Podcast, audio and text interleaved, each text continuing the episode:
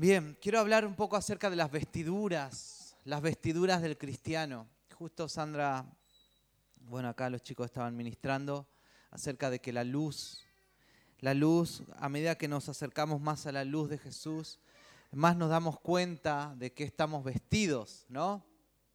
¿A quién le gusta vestirse bien? ¿No? Amén. Sí, ¿quién dice que no? Hay mucho que le gusta vestirse bien externamente, pero es tan importante ¿sí? vestirse bien internamente también, ¿no? Y no sé si ustedes sabían de que en el mundo espiritual, ¿sí? las tinieblas y también el reino de Dios, ¿no? los ángeles, cuando nos ven, nos ven qué tipo de vestiduras traemos en el espíritu. ¿Sabías eso? Que en el espíritu tenemos un tipo de vestidura. Yo me puedo maquillar lo más bien acá, ¿sí? Me puedo poner la mejor ropa, ¿sí? Me puedo poner el mejor zapato, ¿no?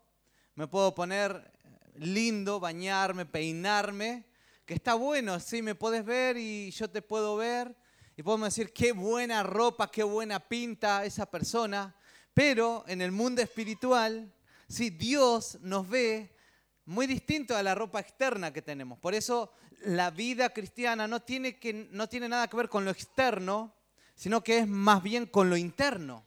¿Cómo está mi corazón? ¿Sí? Y muchas veces lo interno expresa lo externo, ¿no? Jesús cuando vino y vio, ahí a los, a los fariseos, ¿no? Sepulcros blanqueados, ¿sí? Por fuera se ven muy bonitos, pero por dentro están llenos, ¿sí? De envidia, llenos de mentira, están llenos de oscuridad, no son sinceros, tienen una tremenda careta. Jesús conocía o nos conoce perfectamente cómo estamos internamente, ¿no? Entonces, cuando yo llego, Jesús sabe cómo está mi corazón. Él sabe cómo está tu corazón, conoce la necesidad que hay dentro tuyo, ¿sí? Y, Él sabe bien y por esa razón puede decirte, no, menos mal que no te va a decir sepulcro blanqueado, ¿no? Porque las, el que creyó en Cristo, ¿no? Está ahí como, Señor, es tu gracia, vivo por tu gracia. ¿Cuántos están así, no? Y, hay muchos que dicen, no, Señor, que no, Vieron que hay, gente que le tienen miedo cuando vienen profetas en la iglesia, o, a algunos le tienen miedo a la pastora, porque la pastora tiene como un ojo así, tiene un ojo profético. Tiene. Y hay gente, ¿sí? los profetas antiguamente, eh, cuando venían, venían y te hacían pasar, decía Felipe o fulanito, menganito, perdón, no vos, Felipe, ¿eh? pero empezaban a decir, yo veo que te tienes que arrepentir de todos tus pecados. Y antiguamente era así, te, man, escrachaban delante de todo, ¿no? Por esa razón era, era un terror que viniera un profeta en la iglesia. Pero bueno, gracias a Dios ha habido más luz y al que estaba mal se lo lleva aparte y ahí se lo disipula. Para eso está el discipulado, ¿verdad? No exponer ahí públicamente delante de todos, sino que está el discipulado. Y en el discipulado, ¿sí? los discipuladores, los pastores, los líderes también Dios nos da un discernimiento para ver cómo está la persona. ¿sí? Cada vez que alguien viene a hablar con nosotros, uno, uno sabe, discierne, porque es algo que se va desarrollando también en nuestras vidas, ¿no? como pastores, como líderes, es discernir el espíritu con el cual viene cada persona, con el cual viene a hablar con vos, cómo está. Algunas veces yo con solo ver a la gente digo, oh, este, que se meta profundamente ¿sí? a la presencia de Dios, porque es Dios nomás. ¿sí? Entonces, nosotros en el mundo espiritual tenemos un ropaje espiritual. Y lo que nosotros sabemos ver y lo que vos sabes ver, vos mismo podés ver en gente. No sé si hay discernís en personas que decís, uy, sabes que no me tinca esta persona, dicen algunos, ¿no? O tiene una mala vibra, dicen algunos. Sí, pero no, no es eso, sino que es algo espiritual que traemos cada uno de nosotros. Cada uno de los que estamos en este lugar traemos un ropaje espiritual, más allá del ropaje ¿sí? natural que tenemos. Todos tenemos una vestidura espiritual, ¿no? Amén a eso. Y hay un ejemplo tremendo que está en Zacarías capítulo 3, del 1 al 7. Ahí se ve cómo un hombre se puede llegar a ver en el mundo espiritual.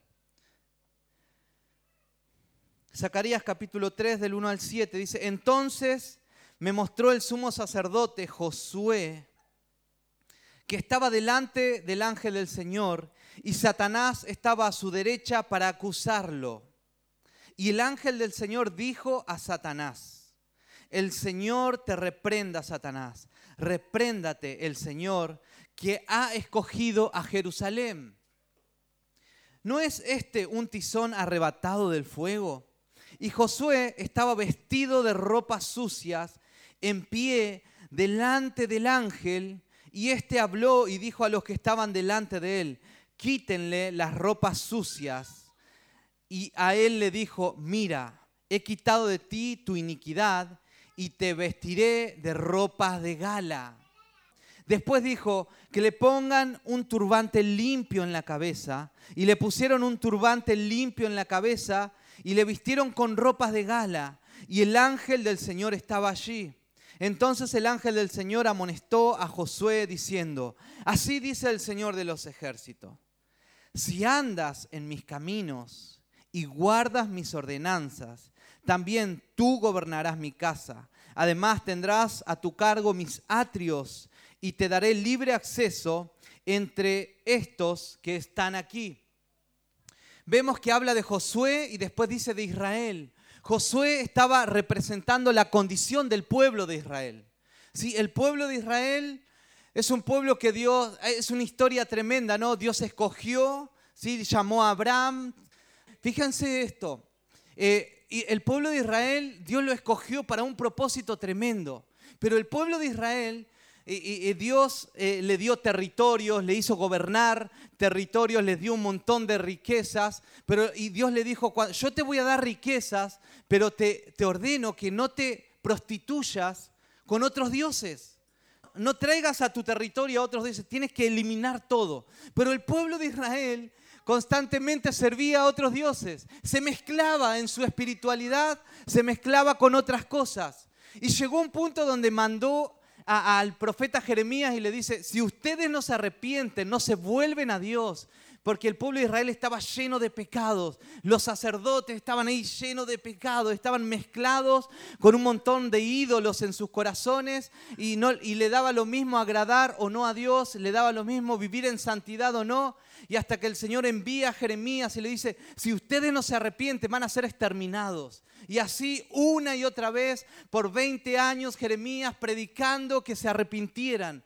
¿Se dan cuenta de la misericordia de Dios? 20 años diciéndole a una persona que se arrepintiera, que no hiciera eso porque le iba a ir mal. Y el pueblo de Israel se fue en cautiverio durante 70 años. 70 años, sí, siendo esclavos, no teniendo libertad para nada, sí, siendo maltratados, siendo eh, humillados constantemente, hasta que llega un momento, y esta es la historia donde el pueblo de Israel estaba volviendo de, esa esclavitud de 70 años.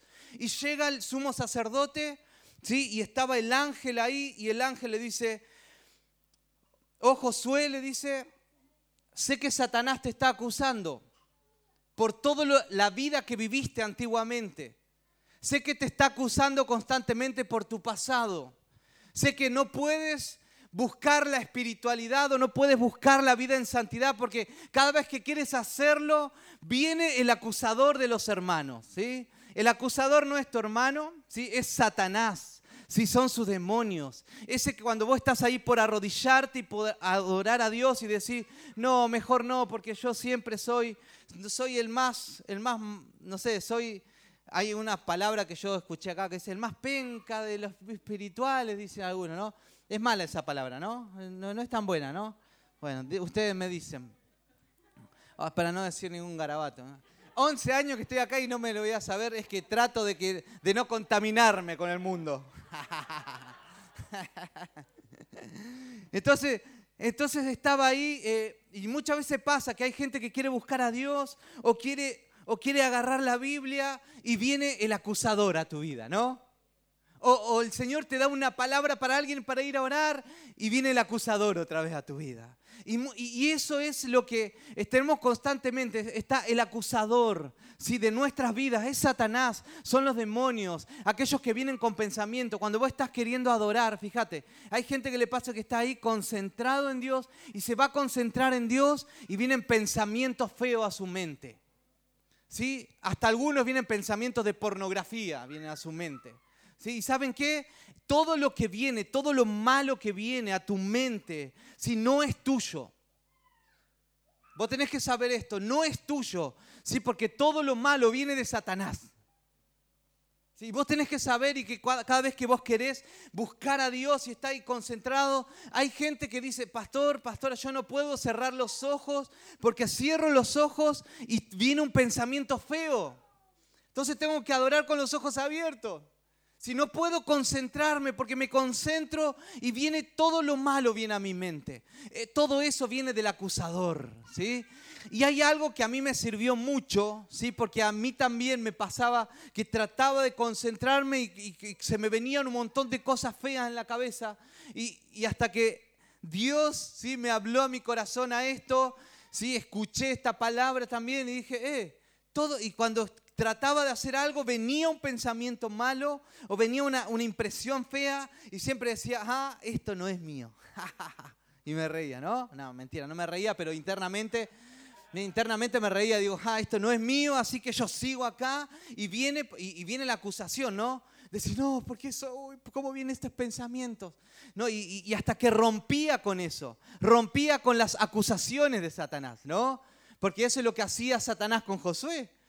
Y, hasta que rompí decía, esto no es mío, no viene de mi corazón, ¿sí? porque Dios depositó en mi corazón cosas buenas y hasta que vencía y hasta podía concentrarme en Dios, adorar a Dios, buscar a Dios y quebrantar mi corazón delante de Dios. Hay gente que le cuesta quebrantar su corazón porque cuando quieren adorar viene pensamiento, oh, pero vos te peleaste con tu esposa en la casa, fíjate lo que te pasó en el trabajo, si te salió un garabato, y viene un montón de cosas que nos pasó. Entonces eso muchas veces traba a que yo siga avanzando en mi profundidad con Dios. ¿Y qué hago? Me quedo, ¿no?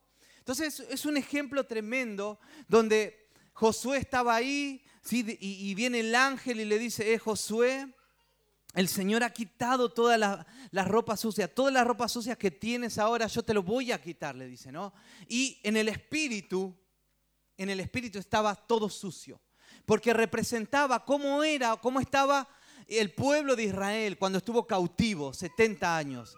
Si ¿Por qué estuvo cautivo durante 70 años? Por la perversidad de sus corazones, por adorar a otros dioses, por no confiar en Dios cuando Dios le decía, van a trabajar seis días y el séptimo día, ¿sí? no van a trabajar, van a dejar ahí el campo, van a dejar las cosechas y van a ver cómo yo les voy a multiplicar. ¿Y saben qué? El pueblo de Israel siempre tuvo miedo de dejar de trabajar el campo el séptimo día. Porque decían, ¿cómo si, yo dejo de trabajar, quién me va a trabajar el campo? ¿Qué van a venir los ángeles? Decía seguramente el pueblo de Israel, ¿no? pero Dios le dijo, van a trabajar seis y el séptimo hagan descansar la tierra. Y, hay un dato muy curioso, muy de Dios, muy espiritual. Dice que el pueblo de Israel no hizo caso, dice que no hizo descansar la tierra el séptimo día. Fueron 70 años que el pueblo de Israel no hizo descansar la tierra. ¿Y cuántos años estuvieron cautivos sin trabajar la tierra? 70 años. Dios les cobró toda la desobediencia que habían tomado, ¿sí?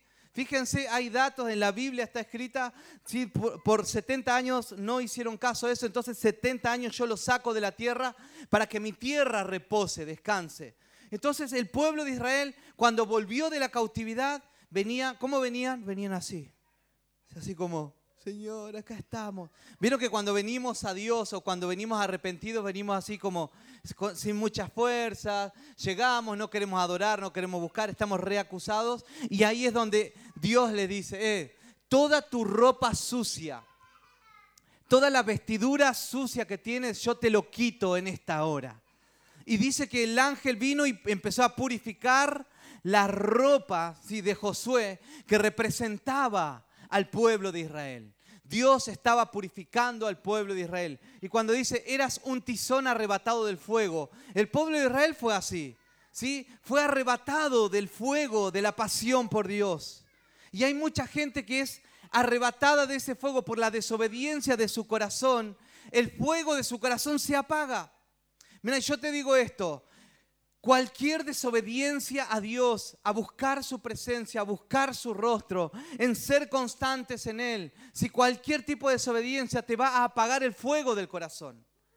¿Sí? No hay, mira, no hay pero, pero hay muchos que dicen, no, pastor, yo no leo la Biblia, yo no oro, yo no me congrego, me congrego cuando, pero igual yo sigo obteniendo pasión por Dios. ¿Será verdad eso? Decime vos, ¿sí? Eso es imposible. Es imposible agarrar un carbón, ¿sí? Del, carbón, del, asado que te comes los domingos, ¿no? Es imposible agarrar un carbón, sacarlo y ponerlo afuera y dejarlo de más. ¿Qué es lo que se va a apagar primero? El carbón que sacaste de, que sacaste de ahí de entre el montón de carbones. Lo mismo sucede, no hay cristiano que deje de orar, leer la Biblia y congregarse, que vaya a tener un corazón encendido. Eso es mentira. Eso es como querer decir Sí, es como, es como los, los fariseos que decían, Señor, sí, yo esto es sepulcro blanqueado, no me, no no me vengas a mentir. Sí, no me vengas a decir que estás apasionado si estás dejando de leer la Biblia, estás dejando de orar y estás dejando de congregarte. Sí, es una, es una ilusión que capaz que vos pensás eso, pero no hay pasión en el corazón. Porque es así. Sí, cuando yo dejo de hacer algo, e, es, eh, las consecuencias de dejar de, de buscar a Dios ese que el fuego se apaga del corazón. Y ahí le dice, el tizón arrebatado del fuego, eran. ¿Sí? Y el que deja de tener pasión por Dios, mira, te digo esto, se va a ensuciar sus vestiduras, inevitablemente. Lo único que mantiene nuestras vestiduras blancas o nuestras vestiduras limpias en el espíritu, ¿sí? Es estar encendido por Dios. El que deja de estar encendido y apasionado por Dios, ¿sí? Se puede bañar, ponerse perfume, pero en el espíritu, ¿sí? Hay una condición espiritual. ¿Cuántos me dicen amén a eso, no? Pasa, por esa razón familia, necesito, necesitamos ser apasionados en la oración, en la palabra, en congregarnos. Necesitamos activar eso en nuestros corazones, porque hay una condición espiritual que capaz que estarás maquillando, pero Dios sabe mi condición. Dios sabe. Y, en este tiempo Dios dice esto, eh, yo saco, saco, saco tu ropa sucia, todo lo que el diablo te está acusando. Mira, yo te digo esto, todo lo que el diablo te está acusando y no te deja seguir avanzando en la profundidad espiritual para conocerlo más, para, para conocer más de su amor, para que se revele más Jesús en tu vida. Todo lo que el diablo viene a acusarte es una mentira. Tienes que empezar a levantarte y decir, Dios ya me limpió de este pecado. Dios ya me limpió de esta ropa sucia que yo tenía. Así que Satanás, no me vengas a acusar porque Jesús ya te venció en la cruz, ¿verdad? ¿Cuántos me dicen amén a eso? Sí, el acusador de Satanás vino el ángel y limpió a Josué, ¿sí? Y le puso ropas, limpias. ¡Ey! Satanás se fue. Ya no hay más. Y hay una, hay una parábola que Jesús habló en el mundo y esto se revela en lo, en lo, real, porque en el espíritu tenemos una condición de vestimenta, pero también hay un, ejemplo en la Biblia que en lo natural se ve una condición de vestimenta. ¿Se acuerdan del hijo pródigo? Dicen los, judíos, y los judíos ven a esta parábola del hijo pródigo, ven como al pueblo de Israel y al pueblo de Judá. Vieron que el pueblo de Israel está dividido en el reino del norte y el reino del sur, ¿no?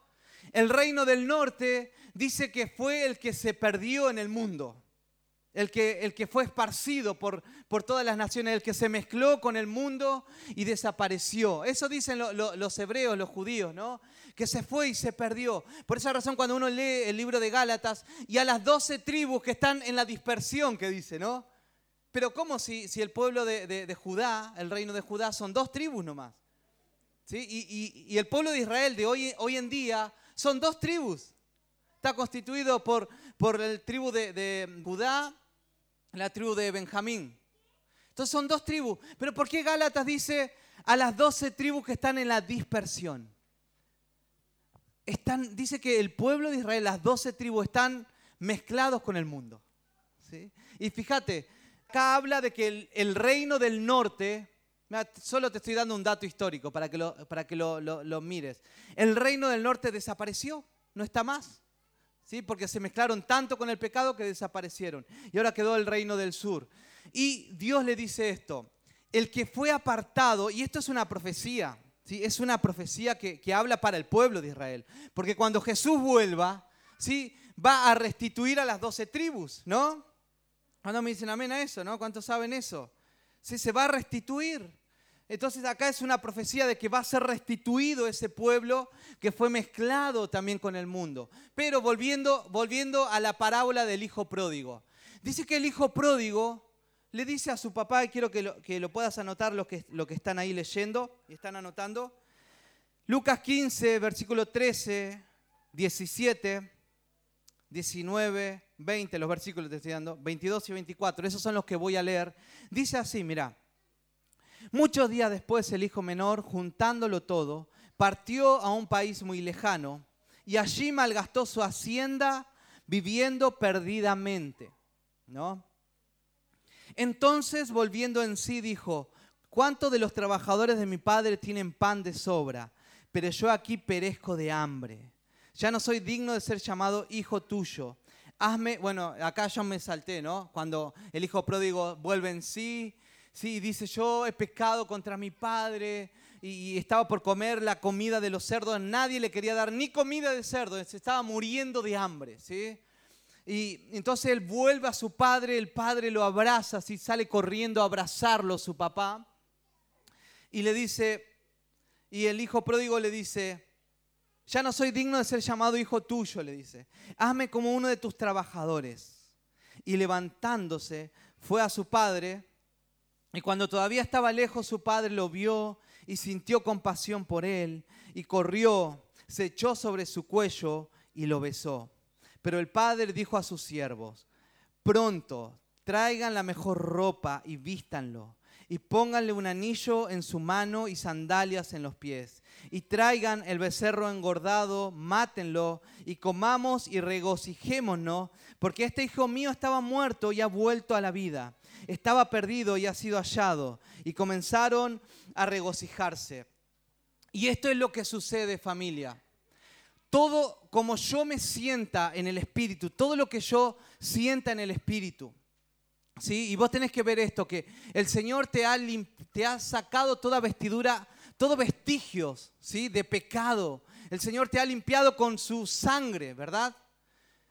Vos tenés que ser una persona que se, tiene que sentir libre delante de la presencia de Dios. Delante de la presencia de Dios no hay favoritos. Si no hay gente, ay, el, Dios escucha más al pastor o a la pastora cuando estamos adorando. Eh, delante de Él estamos todos purificados por medio de la sangre de Cristo.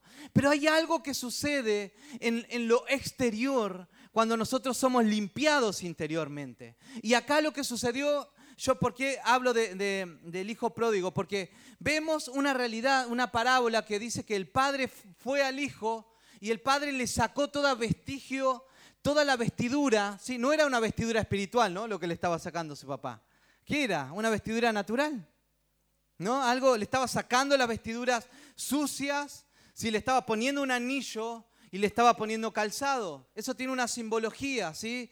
Eh, en el mundo espiritual. Pero lo que hace Dios cuando yo me siento limpio internamente, y fíjate, cuando vos te sentís delante de Dios perdonado por todos tus pecados, ¿sí? Cuando vos te sentís delante de Dios no acusado por Satanás, ni acusado por ninguna mirada de algún hermano, ¿no? Muchos dicen, no, yo no voy a la iglesia porque capaz que me va a mirar aquel hermano que, que, sabe que yo tengo esta debilidad, y, pero yo me arrepentí, pero el hermano no sabe que yo me arrepentí. Eh, nadie te puede acusar, ¿sí? Delante de Dios, porque si vos te arrepentiste, si vos buscaste a Dios, si, vos, si vos dijiste, Señor, tu sangre me limpia. Entonces cuando una persona se siente internamente, limpia de pecado, purificado, no acusado por Satanás, externamente Él se siente un hijo de Dios, ¿sí? se siente con autoridad y se siente con identidad. Porque eso simboliza lo que hizo en el hijo pródigo, el padre, ¿sí? Le puso la vestimenta de hijo, ¿no?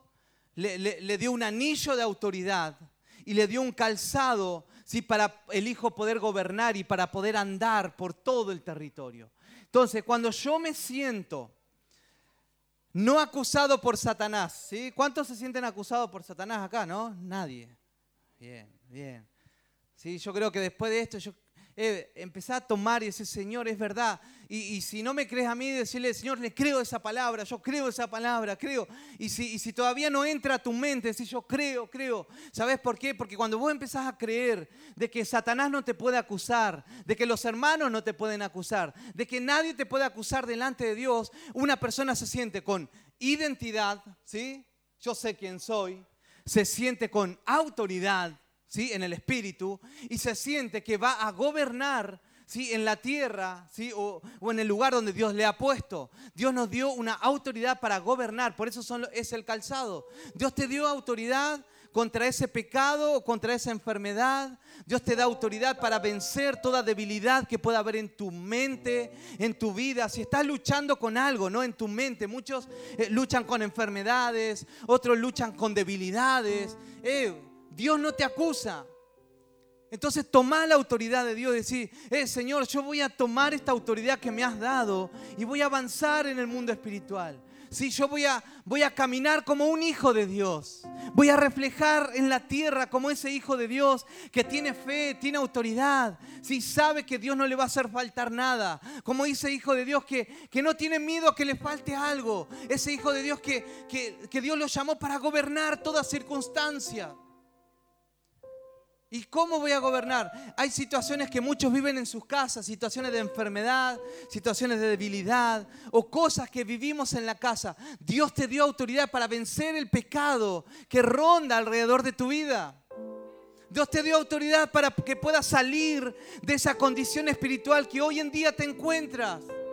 Por eso Dios hizo todo lo que hizo, para que nosotros avancemos. Sí, y Dios ya te dio la autoridad. Y vos tenés que empezar a adorar a Dios. Y cuando vienen pensamientos, decir, Señor, tú me has limpiado, me has puesto vestiduras limpias, vestiduras de autoridad. Yo creo a lo que vos decís de mí. Yo creo lo que me vas a decir hoy en adoración. Y cada vez que vos buscas a Dios, tenés que, no sé, tenés que limpiarte tus oídos espirituales si tenés que empezar a, escuchar la voz de Dios, tenés que escuchar lo que Él está hablando para tu vida, no lo que está diciendo las circunstancias.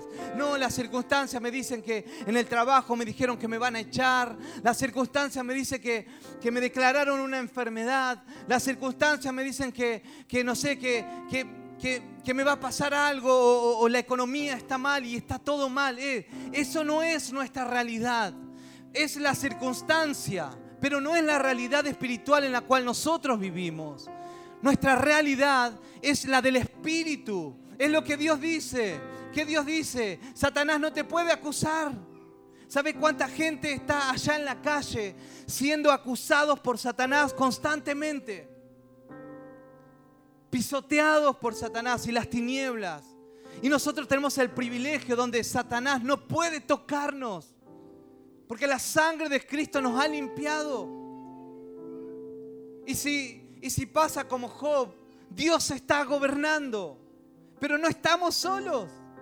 Él está con nosotros. Y Él te dice, eh, yo te limpié de tu pecado, te puse un anillo, te cambié las vestiduras espirituales y te di autoridad, te di un calzado para que camines, para que gobiernes, para que andes, para que avances. No tengas miedo. Si toda circunstancia se va a caer, todo espejismo de mentira se va a caer ante, ante la presencia de Dios y ante lo que tú eres delante de Dios. Y yo te digo esto, ¿cuál es tu vestidura en estos tiempos? ¿De qué estás vestido en este tiempo? Puedes engañar a, puedo engañar a mi esposa y creerme espiritual, pero solo Dios y yo sabemos cuál es nuestra vestidura. Me puedes engañar a mí. Está todo bien, pastor, sí, bravo. Puedes engañar a medio mundo, pero a Dios no lo podés engañar. Él sabe las vestiduras que estás teniendo en este tiempo. Necesitamos ser sinceros delante de Dios. Y necesitamos caminar ¿sí? con la ropa espiritual que Dios tiene para nosotros. Dios tiene una tienda de ropas espirituales. ¿Cuántos dicen amén a eso? ¿No? ¿Sabías eso? Y en la Biblia habla mucho de las vestiduras espirituales, muchísimo. Te voy a pasar algunos versículos. Colosenses 3, 9 al 15 dice, no mintáis los unos a los otros, no se mientan, puesto que han desechado al viejo hombre con sus malos hábitos y, se han vestido de un nuevo hombre.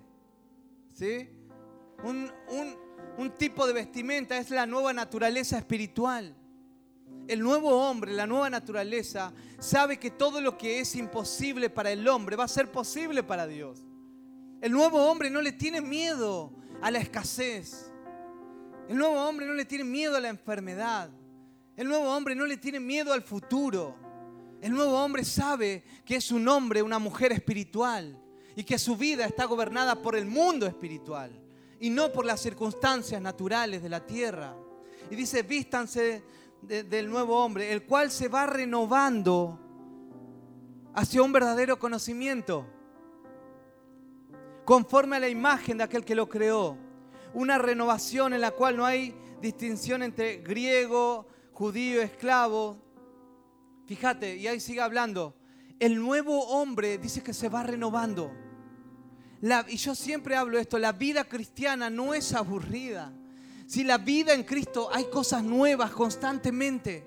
Por eso necesitamos sumergirnos a la vida espiritual. No le tengas miedo a lo nuevo. No le tengas miedo a las cosas nuevas que Dios puede hacer en tu vida y que va a ir haciendo. ¿Sí? Porque la vida espiritual es de, es de renovación. ¿Sí? A Dios le gustan las cosas nuevas. ¿Sí? A Dios le gusta, a Dios no le gustan las cosas avejentadas. La vida espiritual es algo renovado constantemente. Tu intimidad con Dios no va a ser la misma mañana que la que tuviste hoy. Va a ser algo nuevo. Tu conocimiento de Jesús no va a ser lo mismo lo que conociste hoy que lo que vas a conocer mañana. Algo nuevo va a pasar. Porque Dios es experto para hacer cosas nuevas y va a venir un de repente. Hay gente sí que está esperando algo si durante años y de repente puede venir un, un de repente. un milagro. Nosotros 11 años sí, sin tener una bebé. Y vino un de repente de Dios. Sí, para Dios eh, nada es imposible. Para Dios eh, no es difícil hacer cosas nuevas. Un ropaje del nuevo hombre que se va renovando hay una, hay una renovación espiritual. Los que buscan a Dios, los que están encendidos, van a ver cosas nuevas. Pero mira, lamentablemente yo digo esto, la gente que se queda en su búsqueda de Dios, los que se dejan de orar, de buscar la Biblia, los que dejan de congregarse, van a ser como jóvenes viejos. Hay jóvenes que parecen viejos porque tienen su vida espiritual agotada no tienen la capacidad de soñar, pero hay viejos, ¿sí? digamos amén los viejos, amén, ¿sí? Tenemos el espíritu de joven, porque, porque el espíritu te renueva. Caleb dijo cuando en el momento de conquistar la tierra, ¿no? Caleb dijo, yo tengo 80, pero tengo las fuerzas de uno de 40. Su edad no, era un límite para seguir conquistando y para, hacer, para seguir haciendo la voluntad de Dios. Sí, la Biblia, te digo algo, te digo un secreto, cuanto más viejo en la vida cristiana, ¿sí? es mucho mejor. Uh, es maravilloso. Yo te lo digo por experiencia. ¿sí? Conocí o experimenté en Dios desde los 18 años, y un compromiso. Hoy, hoy tengo 40, pero te digo, ¿sabes qué? Quiero seguir siendo más viejo en el Señor. Porque es algo maravilloso conocer a Dios constantemente, conocer a Dios, sí, de gloria en gloria, de renovación en renovación. Es algo tremendo. vivir en los caminos de Dios, porque, porque los años son cada vez más deleitosos en Dios. ¿Cuántos me dicen amén? Y muchos dirían es como el buen vino. ¿Sí? Cuanto más añejo, ¿sí? Más caro, ¿no? Entonces así, cuando, cuando más rendido a Dios en Cristo, eh, hay, hay algo precioso en la vida de ese cristiano que se está rindiendo constantemente a Dios. Colosenses capítulo 3 del 12 al 14. Vestíos como escogidos de Dios. No está hablando de ropa externa, ¿sí? Santos, amados, de entrañable misericordia, de benignidad, de humildad, de mansedumbre, de paciencia, soportándoos unos a otros. Ayúdanos, Señor. Y perdonándoos, ayúdanos, Señor, ¿no? Unos a otros. Si alguno tuviera queja contra otro. ¿Cuántos tienen alguna queja contra alguna persona? ¿Sí? Todos tenemos algo contra. Pero la Biblia dice, soportense perdónense. No, pero yo soy franco. Yo la tengo que decir, ¿no? Y hay gente que es francota y dice las cosas y echa a perder todas las relaciones. Y hoy en día se encuentran que están mal con sus primos, con sus abuelos, con sus padres, y se encuentran en la vida los francotes, ¿no? No están acá, por eso puedo decirlo de una manera con mucha libertad y llegan en la vida a un punto donde dicen, uy, nadie me quiere, claro, porque he sido tan francote, ¿sí? que no he podido soportar a nadie y no he tenido la capacidad de perdonar a nadie. ¿sí? La, he tirado y me quedo y me encuentro en la vida sin, con todos contra mí, pareciera. Y, después miro para atrás, están todos contra mí y nadie me quiere.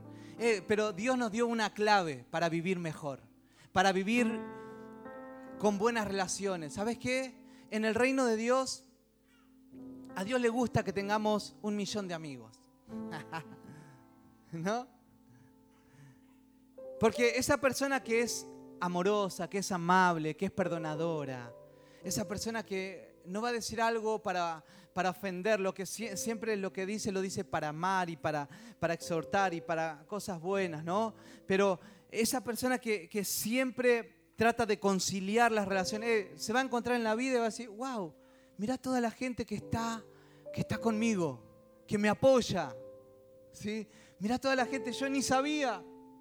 Sí, me acuerdo cuando se enfermó mi mamá, mi papá, sí, cuando, y cuando nos han pasado cosas difíciles, han salido amigos que uno ni, ni sabía que tenía tantos amigos, ¿no? Entonces, qué bueno, en el reino de Dios es importante guardar las relaciones, familia. ¿Sí? ¿Y cómo? Perdonando y soportando. Perdonando y soportando. ¿Sí? Y vas a llegar a un punto donde cuando, cuando necesites algo, no, uno no lo hace por eso, pero Dios va a tener gente precisa para vos. Entonces, vístanse como escogidos de Dios, ¿no? Yo veo acá en el Espíritu, a ver, Señor, ¿no? ¿Cómo nos vemos en el Espíritu? Lleno de paciencia, de humildad, lleno de benignidad. Eso es una vestidura. ¿no? Cuando vos ves a una persona que está vestido de humildad, vos lo ves, ¿no? Cuando ves a una persona que, tiene benignidad, se, da cuenta, servicio. Hay algo que se, que, se empieza a, a, mostrar, la vestidura espiritual. Romanos capítulo 13, 12 al 14. La noche está muy avanzada y el día está cerca. Por tanto, desechemos las obras de las tinieblas y vistámonos con las armas de la luz.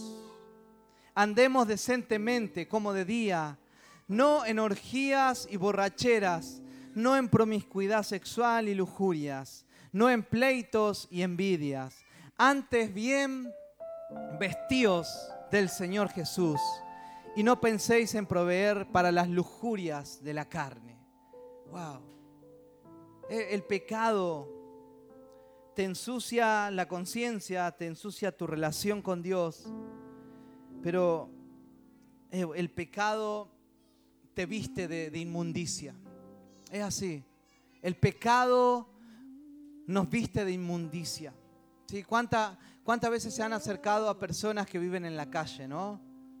¿Cuántas, veces has visto gente que está en la calle y, vos ves eh, su aroma, su aspecto, y te da pena decir, Señor, que queremos que cambie esta persona? Pero en el mundo espiritual, la persona que vive en pecado vive así, lleno de inmundicia, lleno de, ropas ¿sí? Eh, sucias. En el espíritu, ¿sí? te estoy hablando. Entonces necesitamos desear ese ropaje celestial. Y quiero terminar con esto. En Apocalipsis,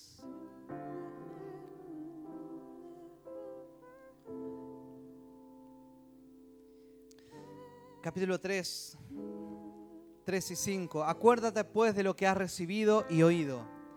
Guárdalo y arrepiéntete.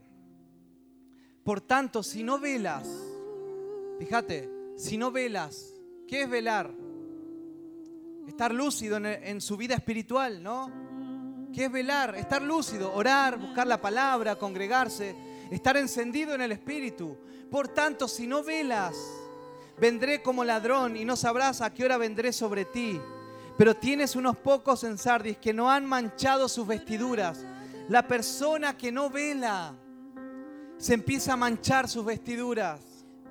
La persona que no busca, que no está encendido en pasión por Dios, sus vestiduras están siendo manchadas y no se está dando cuenta. Una de las maneras de mantener las vestiduras limpias es velando, estar encendido por Dios, como lo tenés vos. ¿sí? Mirá lo que tenés al lado tuyo. Sale fuego de sus ojos. Y como hablábamos la otra vez, eh, cada vez que venís a buscar a Dios, a congregarte, vení con toda la pasión. Necesitamos ser apasionados y velar para mantener nuestras vestiduras limpias.